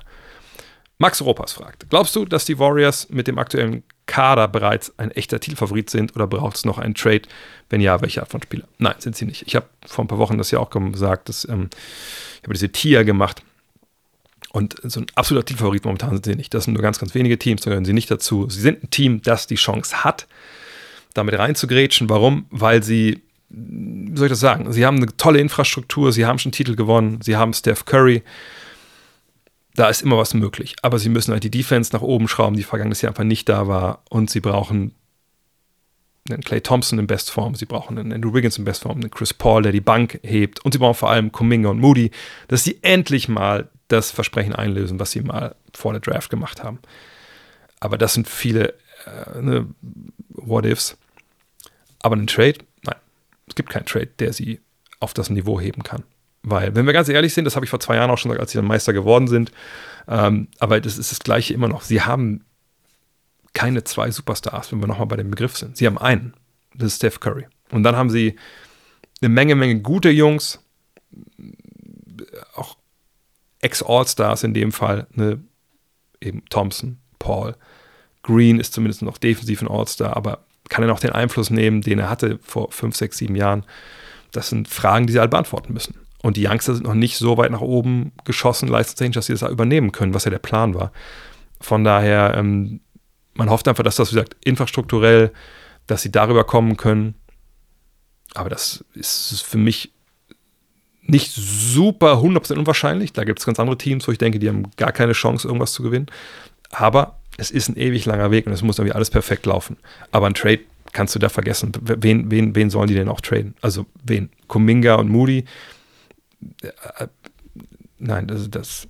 Die Art Spiel, die sie bräuchten, also eine, eine weirde Art und Weise bräuchten sie jemanden wie Jordan Poole, nur halt mit, mit Gehirn, mit Basketballgehirn aber so einen kriegst du ja normalerweise nicht. Du kriegst Jordan Poole ohne Basketballgehirn, das haben die Wizards gerade.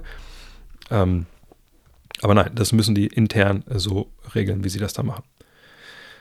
Tassilo fragt, wie es ja so aussieht, könnten die Warriors sich mit Thompson nicht einigen. Äh, sollten, äh, sollten die Warriors nicht schauen, ob sie Richtung Trade Deadline Clay traden sollen, bevor sie ihn nun Gegenwert verlieren. Ich sag mal so, in der, bei ME2K glaube ich, würde man das machen, einfach wenn man sagt, come on, ey, das ist nur ein Videospiel. Loyalität ist ja eigentlich egal. Mal gucken, was ich hier eine äh, Trade, Trade suchen, mal gucken, was kommt. So wie ich das mit den, mit den Mavs mache bei meiner, meiner Franchise gerade. Mhm. Aber in der realen Welt spielt da viel, viel mehr mit rein. Clay Thompson werden sie irgendwann eine, äh, eine Statue bauen. Wahrscheinlich werden sie eine Statue bauen, weiß ich nicht. Vielleicht für alle zusammen. Ansonsten kriegt jeder einzeln eine. Also eine Steph, Clay, Draymond. Und ähm, je nachdem, äh, was da jetzt noch passiert bis zum Ende der Saison, ich würde ihn auf gar keinen Fall traden.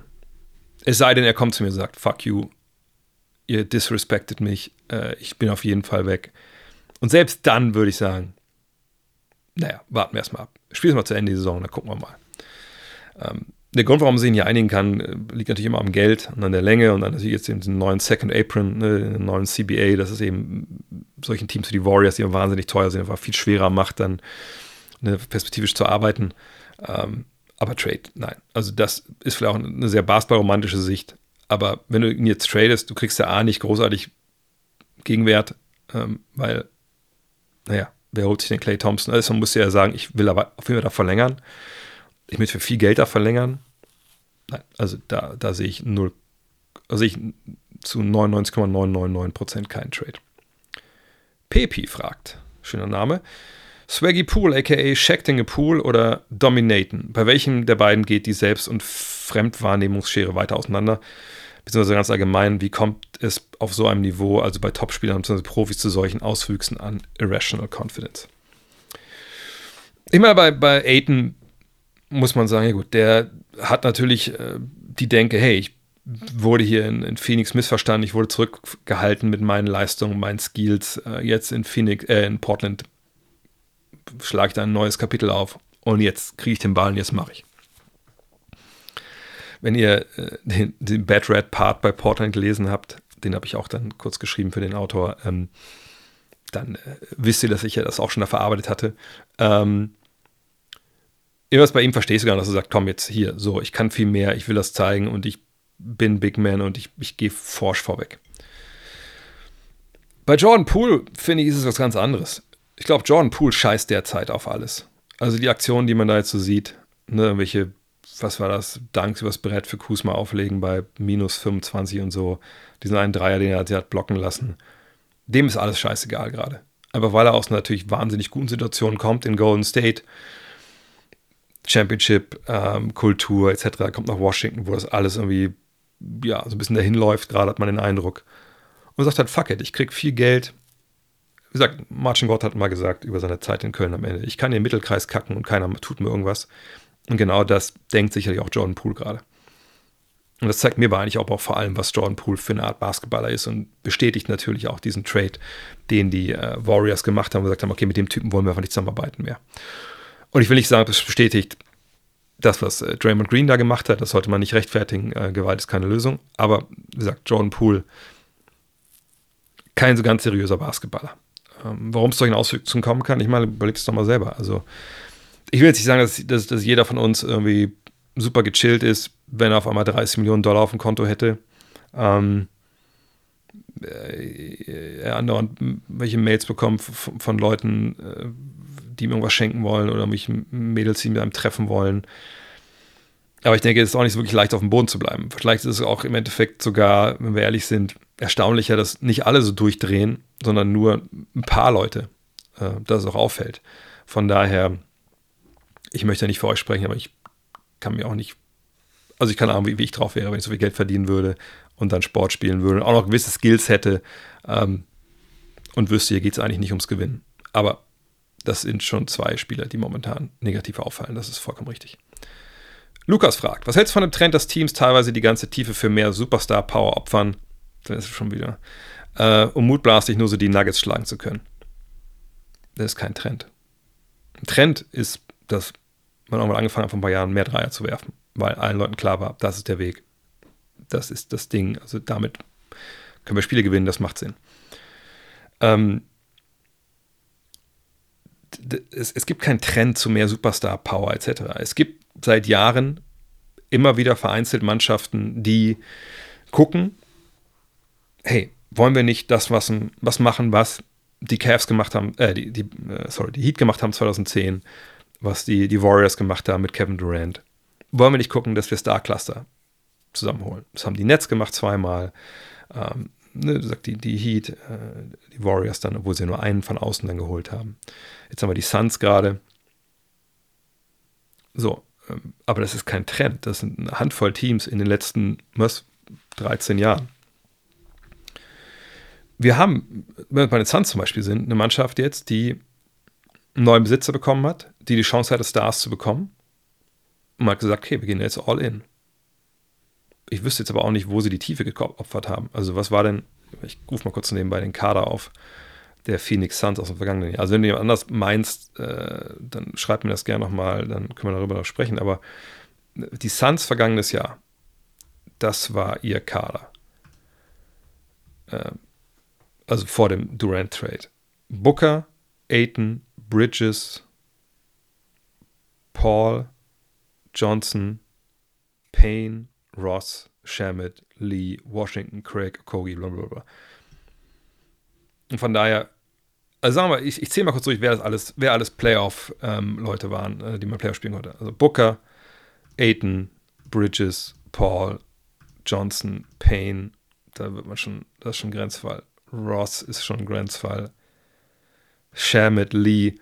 Äh, sagen wir mal, wir einigen uns darauf, dass es, dass es im besten Falle acht Leute waren.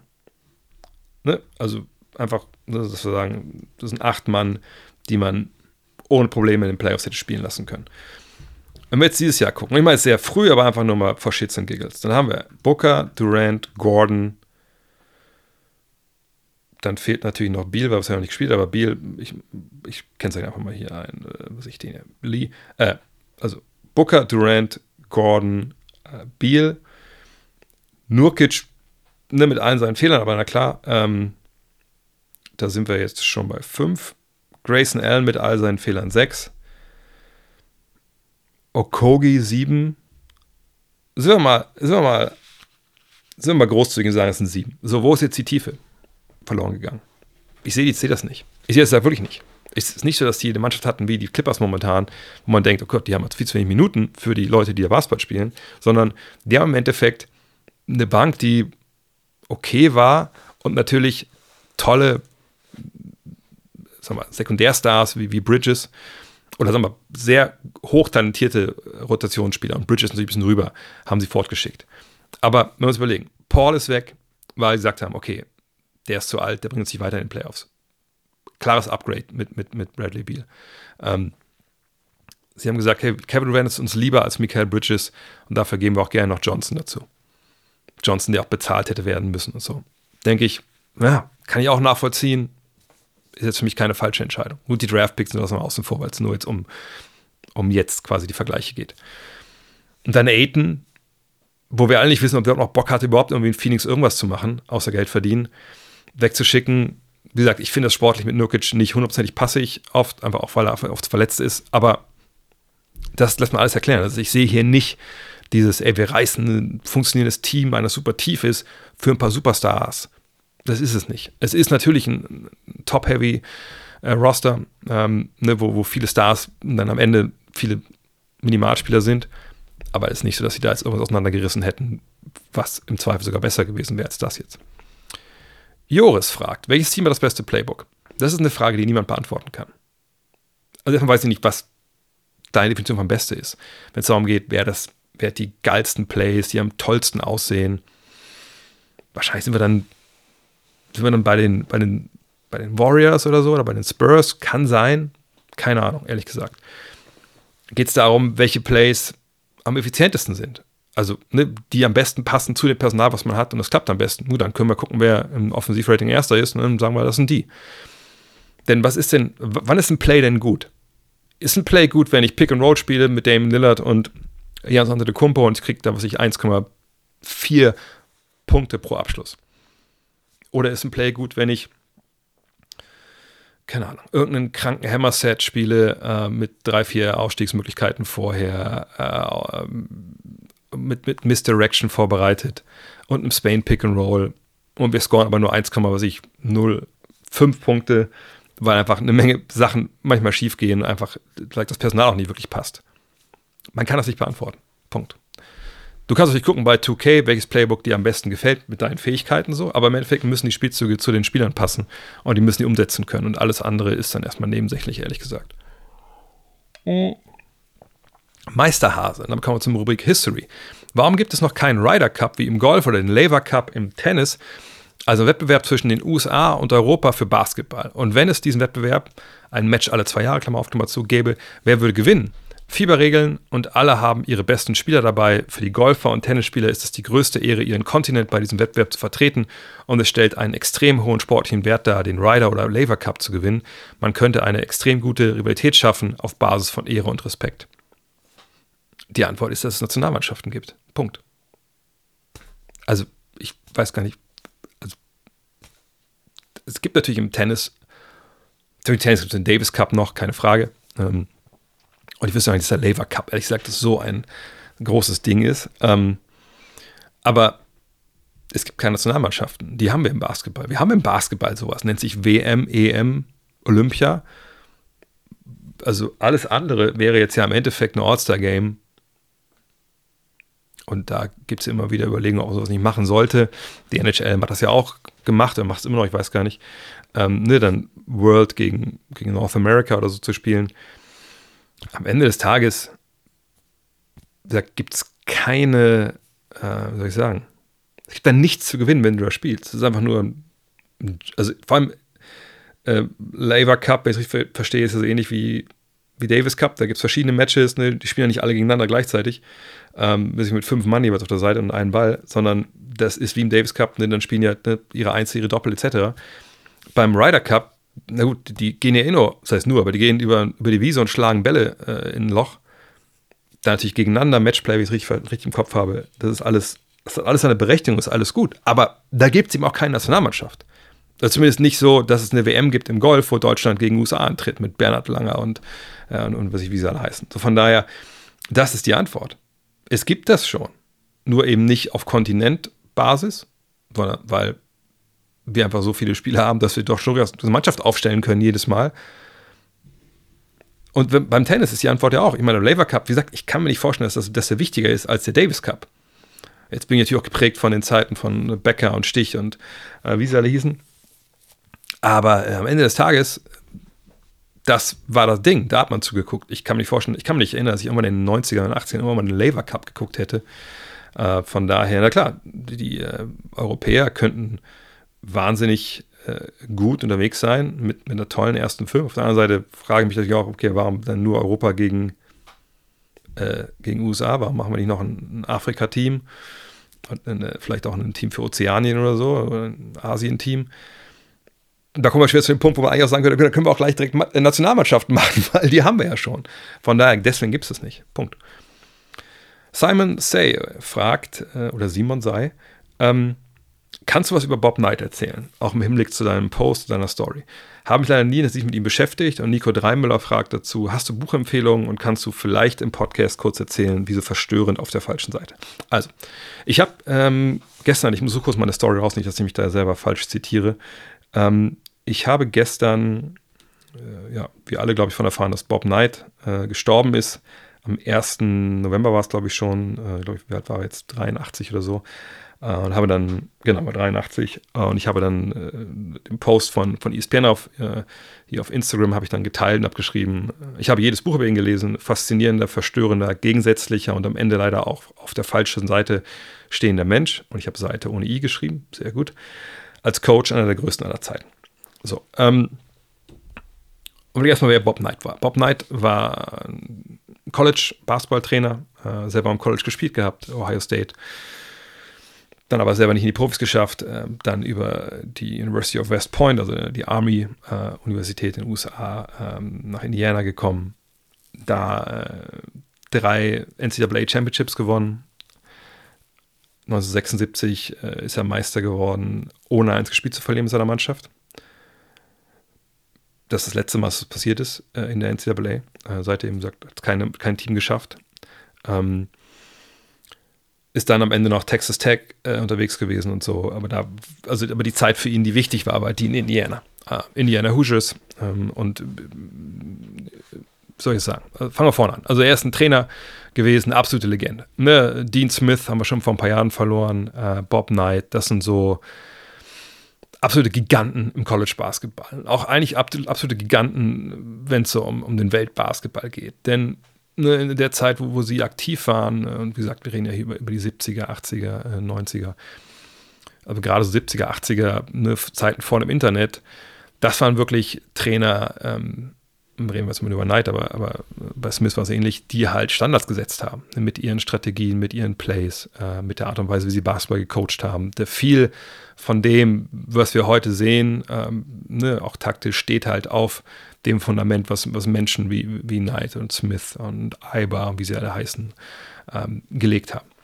Ne, man spricht ja oft auch von diesen Coaching-Trees, also ne, dass dann halt gewisse Coaches dann die Spieler, die sie hatten, äh, die Assistants, die sie hatten, dann, ne, dass die dann, dann, die fächern dann quasi wie in so, einem, wie so eine Ahnengalerie, wie so, wie so ein Stammbaum, fächern die dann äh, auf und dann bringen die die Ideen weiter und entwickeln die Ideen weiter. Und zum Beispiel bei Knight, Mike Krzyzewski war der Point Guard damals in West Point an der, an der Army äh, für Knight, hat da viel von ihm äh, mitgenommen.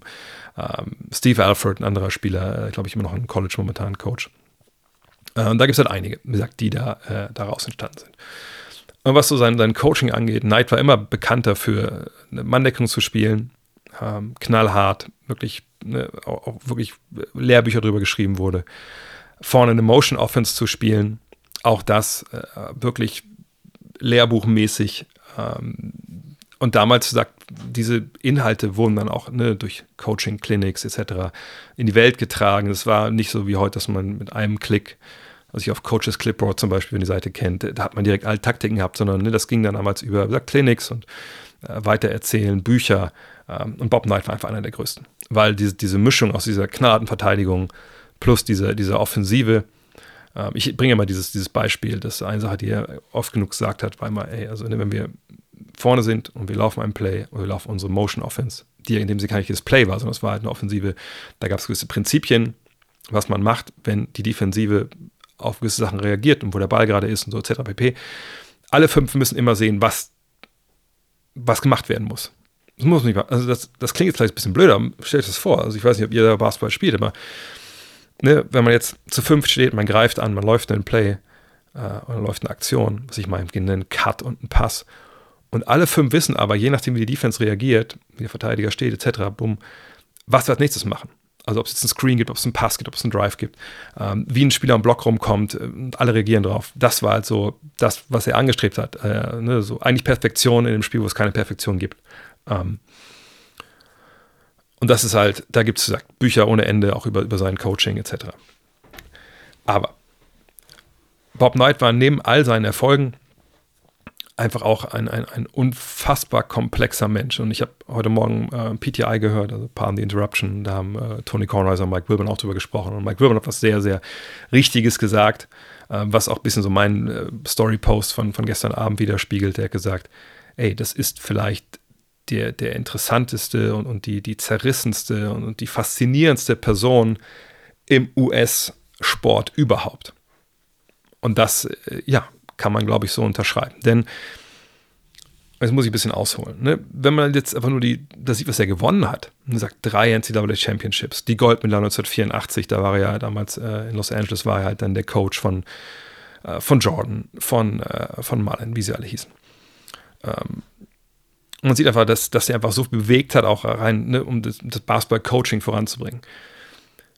Dann denkt man einfach, geiler Typ, über jeden Zweifel haben, absolute Legende. Aber es gibt eben auch dann diesen anderen Punkt.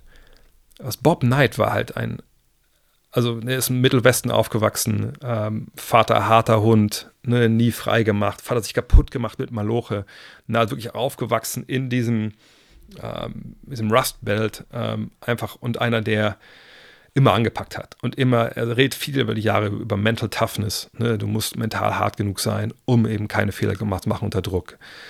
Und jemand, der als Coach auch genau das einfordert und eben aber auch einfordert in, in einer Art und Weise, die einfach nicht cool ist.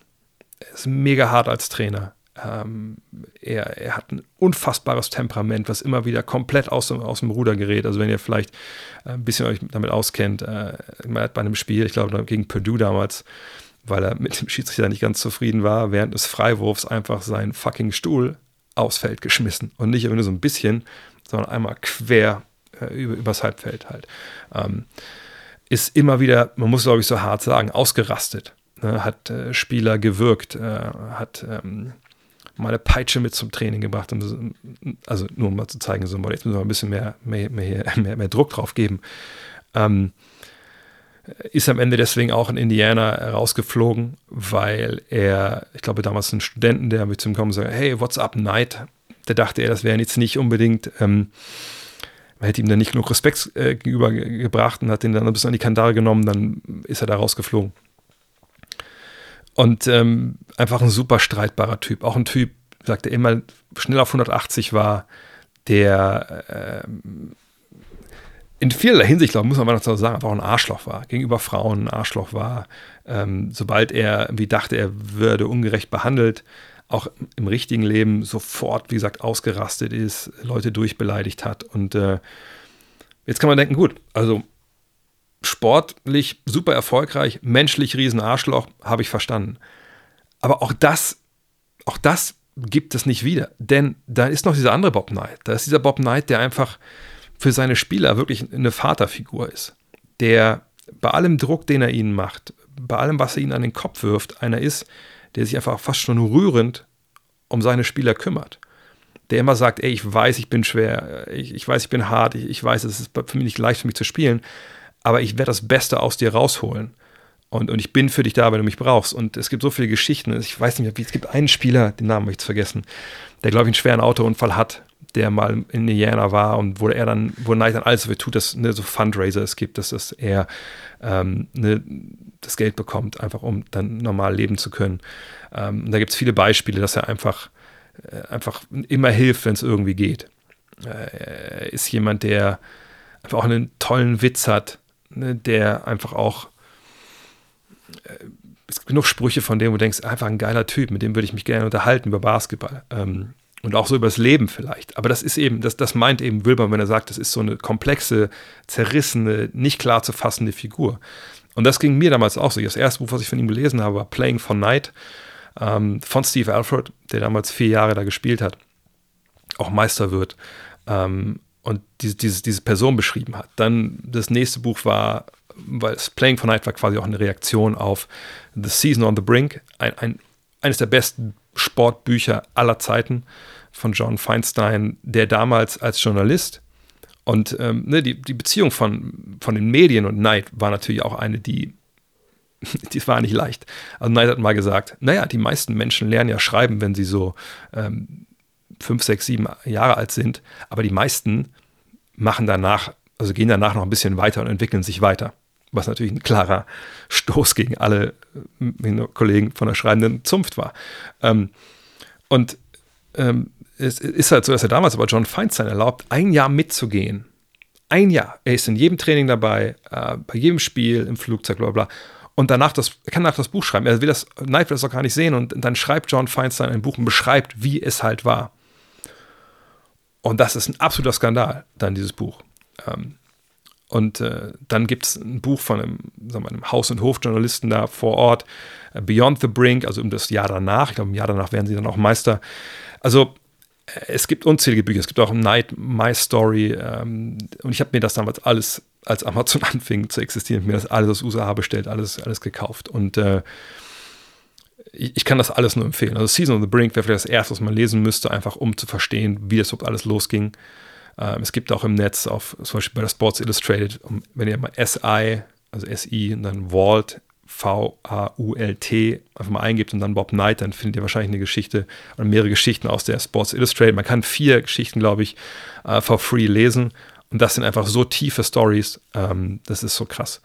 Es gibt auch bei YouTube ein paar geile Sachen. Es gibt eine Hallen, äh, eine Kabinenansprache, die geleakt ist. Also selbst damals schon. Da muss irgendwer einfach mit dem Tape-Recorder dabei gewesen sein, das dann quasi äh, aufgenommen.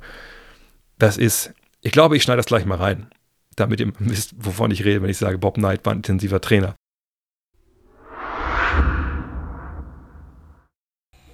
Want to play, then I'm getting the fuck out of here. I mean, if you're not going to recover Greg Graham, if you're just going to let him drive by you, if the rest of you are going to let him catch the ball outside the three-second lane and drive all the way in here without one guy challenging him, then I'm leaving and you fucking guys will run till you can't even suffer.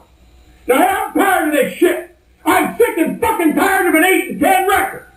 I'm fucking tired of losing to Purdue. I'm not here to fuck around this week.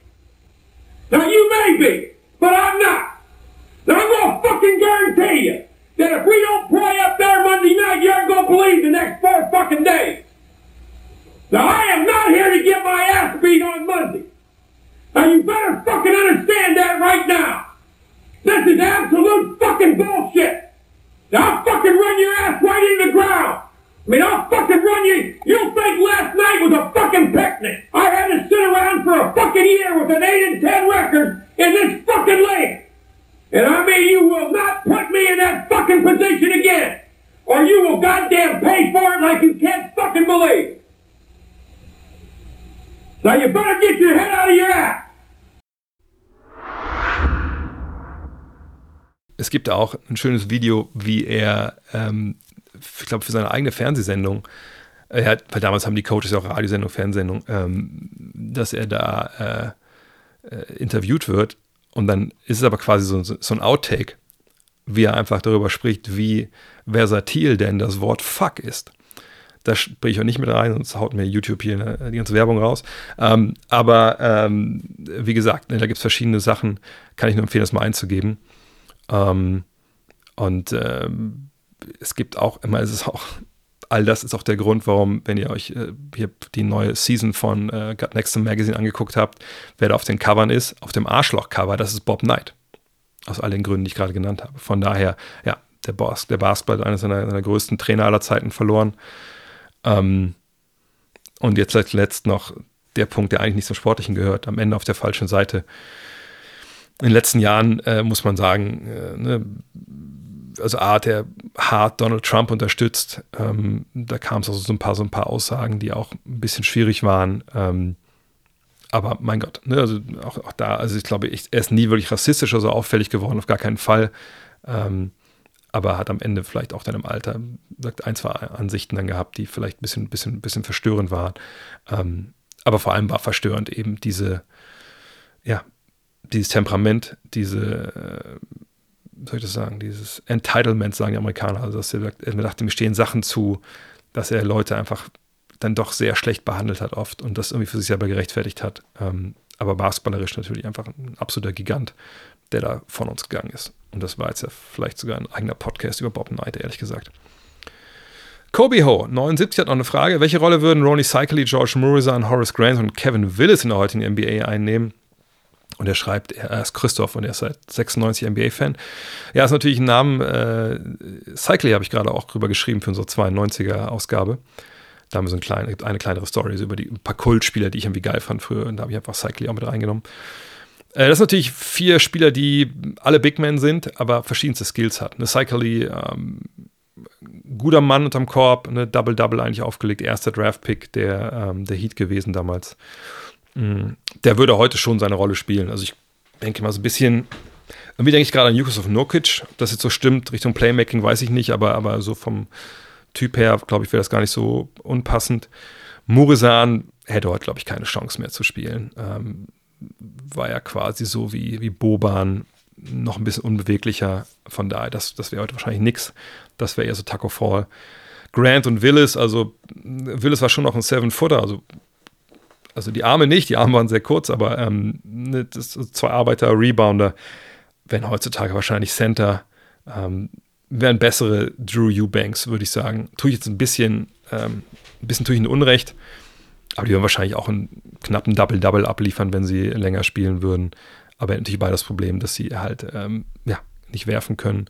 Äh, von daher wären sie sehr spezielle Rollenspieler von der Bank. Demir fragt, weg von der Gegenwart, Ausdruck in die Vergangenheit. Gab es mal ein Team in der Vergangenheit, wo keiner auf dem Schirm hatte und erstaunlicherweise sind die Champions geworden, sowas wie im Fußball damals, zum Beispiel Porto und Champions League 2004 oder Wolfsburg Meister 2009 in den letzten Jahren muss man sagen, kann man natürlich immer 2011 auf die Mavs äh, schauen und sagen, das war einigermaßen überraschend. 2004 die Pistons war einigermaßen überraschend. Ähm, sonst hat man natürlich in der Geschichte der NBA, ich rufe gerade noch kurz hier mal alle, äh, alle Meister auf. Ist immer ein bisschen schwierig, dann äh, das im Nachhinein nochmal zu bewerten, ob es irgendwie super überraschend war. Äh, aber wenn ich noch wirklich überraschende äh, Meisterschaften äh, sagen sollte, dann müssen wir wahrscheinlich schon zurückgehen bis in die, ja, bis 79 vielleicht die Sonics. Obwohl ich jetzt gar nicht weiß, wie viele Spiele die damals gewonnen haben. Die haben auch 52 Spiele gewonnen, in dem Fall eigentlich eher nicht. Die Bullets im Jahr vorher haben 44 Spiele gewonnen. Ja, das ist wahrscheinlich die Bullets, wahrscheinlich dann aber das, das die größte Überraschung. Ähm, und dann in den 70ern, da war ja dann 60ern, da war dann relativ wenig. Nee, also das waren eigentlich, das sind eigentlich die Teams. Wahrscheinlich würde ich die Bulls an Nummer 1 packen, an Nummer 2 die Pistons und dann die, die Mavs an Nummer 3, was so die Überraschung anging. Theo fragt, Kendrick Nunn ist auf dem Weg nach Europa und wird, äh, beziehungsweise hat bei Panathinaikos Athen unterschrieben. Er soll für den Rest der Saison mehr als 2 Millionen netto bekommen. Siehst du ihn als Spieler wird er einen positiven Einfluss in der Euroleague haben? Ja, nicht der große Dreierschütze, aber Pick-and-Roll-mäßig kann er sicherlich äh, was machen, hat gewisse ein bisschen Speed, Scorer. Ich denke schon, dass er Einfluss haben wird. Wir sehen momentan auch einige Spieler, äh, ne, auch zum Beispiel mit Kemba Walker, die den Sprung jetzt da gemacht haben. Frage, wie er defensiv das Ganze durchsteht und ob er vom Kopf her da auf Bock hat auf die Euroleague. Aber ja, von Skills her denke ich schon, dass er da auf jeden Fall was, was machen kann. Timo Schuler hat auch eine Frage zur Euroleague. Die Euroleague ist sportlich ein super Produkt, aber alles drumherum wirkt doch verbesserungswürdig. Wie kann die Aufmerksamkeit erhöht werden? Nur als kleines Beispiel, es gibt quasi keinen Merch zu kaufen. Die NBA macht das in Perfektion. Hast du da Lösungsansätze? Also ich meine, Merch finde ich jetzt für Aufmerksamkeit vielleicht schlechtes Beispiel. Mhm. Problem ist natürlich einfach, dass die Liga nicht komplett zentral vermarktet wird. Es gab ja vor Jahren mal diese Euroleague-Merch-Kollektion von Kicks. Da stand aber einfach nur von T-Shirts in der jeweiligen Farbe von ein paar Vereinen, stand nur wie Panathinaikos Athen oder was ich, Maccabi Tel Aviv drauf. Nicht mal die Logos, wenn ich mich richtig erinnere, einfach weil sie es wahrscheinlich nicht dürfen, weil die Teams ja selber vermarkten äh, und selber eben Merch verkaufen. Und da liegt der Hase im Pfeffer. Die NBA macht das zentral. Klar können die Teams auch selber Merch sich halt zusammenbauen. Also wenn ihr zum Beispiel in meiner Halle seid, seht ihr oft auch Sachen nicht von Nike oder so. Das macht dann das Team selber. Ähm, aber im Endeffekt gibt es da keine zentrale Vermarktung von der Euroleague und keinen zentralen Ausrüster etc. Und deswegen haben wir da relativ wenig. Äh, das muss jeder Verein selber halt dann regeln und besser machen. Ähm, und eine zentrale Vermarktung jetzt anzustreben, ist auch schwierig, ne, weil natürlich die Teams auch in anderen Ligen spielen und so. Von daher ist, glaube ich, nicht so leicht. Was die Wahrnehmung angeht, ich meine, gut, ähm, ich wüsste nicht, dass die Handball Champions League da jetzt einen große, großen Vorsprung hätte. Ich glaube, der einz, die einzige Liga, die wirklich wahrgenommen wird in Europa ähm, über ländergreifend, länderübergreifend, ist eben die Fußball Champions League und das ist halt Fußball. So, Fußball hat, hat da eh einen anderen, äh, ja, einen anderen Vorsprung, äh, eine andere Begehrlichkeit. Und selbst die machen das ja nicht, dass es irgendwie zentral gesteuert wird. Klar, die greifen die Kohle von Fanstationen zentral ab und verteilen die so, aber ne, auch da ist Merch nicht das, das Ding.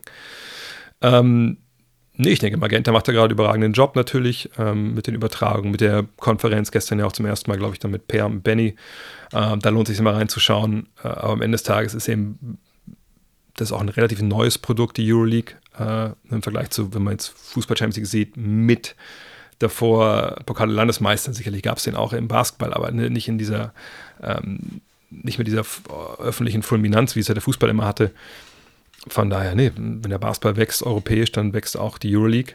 Ähm, und im Endeffekt wird es immer was für die Liebhaber bleiben, glaube ich. Auch natürlich, weil sie eben den Nachteil hatten, aber die BBL, dass eben die NBA in der Aufmerksamkeit aber viel da drüben steht, weil da einfach die besten Spieler spielen der Welt. Ähm, Im Fußball ist nicht so. Im besten Fußball würde ich sagen, spielen die besten Spieler der Welt in der Champions League. Und das ist natürlich dann auch immer so, so eine USP, die man einfach auch mal haben muss. Letzte Frage. Anthony Hadou. Nico Kovac kam wieder mit einer strittigen VR-Entscheidung um die Ecke und verwies darauf, dass man ja auch gleich Basketball spielen könne, sofern man sich nicht berühren dürfe. Habe dann recherchiert und gesehen, dass er vor einigen Jahren Ähnliches von sich gegeben hat und du dies auch kommentiert hattest. Wie engstirnig sind eigentlich da einige dieser Fußballkollegen? Gerne können sich die Herren Fußball mal unter einem Korb stellen und danach sagen, ob sie berührt wurden oder nicht. Ja, das hat auch ein anderer ähm, Trainer äh, in, in, äh, in, Wolfsburg mal gesagt. Ähm, ich sag's gleich wie damals. Niko Kovac kommt ja eigentlich aus Kroatien. Also ich denke, man würde man denken, der hat ein bisschen mehr Einblick in Basketball. Aber wenn das jemand vom VfL hört, ich stelle mich gerne zur Verfügung, Niko Kovac ein paar Sachen zu zeigen ähm, und auch der Mannschaft was zu zeigen, wenn sie das wollen. Ähm, er hat auch, glaube ich, ich weiß nicht, ob jetzt noch viele NBA-Fans äh, da sind. Also Mitch Xaver Schlager war ja ein großer NBA-Fan äh, bei den Wölfen. Der hätte ihm sicherlich erzählen können, wenn der schon noch da gewesen wäre, äh, wie das eigentlich in der NBA funktioniert. Aber gut, ähm, ich maße mir jetzt auch nicht an, äh, zu beurteilen. Ich denke schon, Handball ist sehr hart, aber ich überlege mal so, so, Hockey, ist Hockey super hart? Keine Ahnung, weiß ich nicht. Kriegt man einen Schläger auf die Knöchel? Da müsste man mal Moritz Fürst oder so jemanden fragen. Ähm, von daher, ja, ist immer schade, wenn man Leute sieht, die nicht ganz so, sag ich mal, viel wissen über eine Geschichte und dann so Vorteilen anhängen.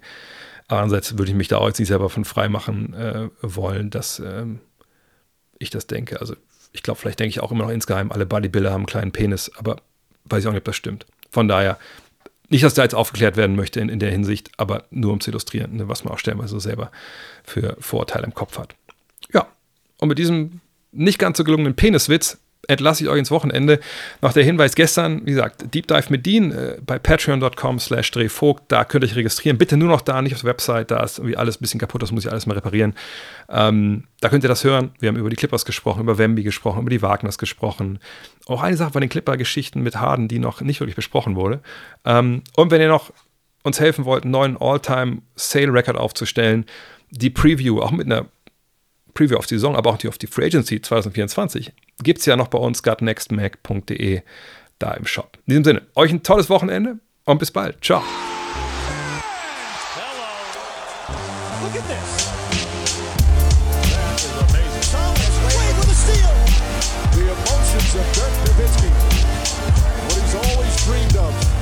have another chance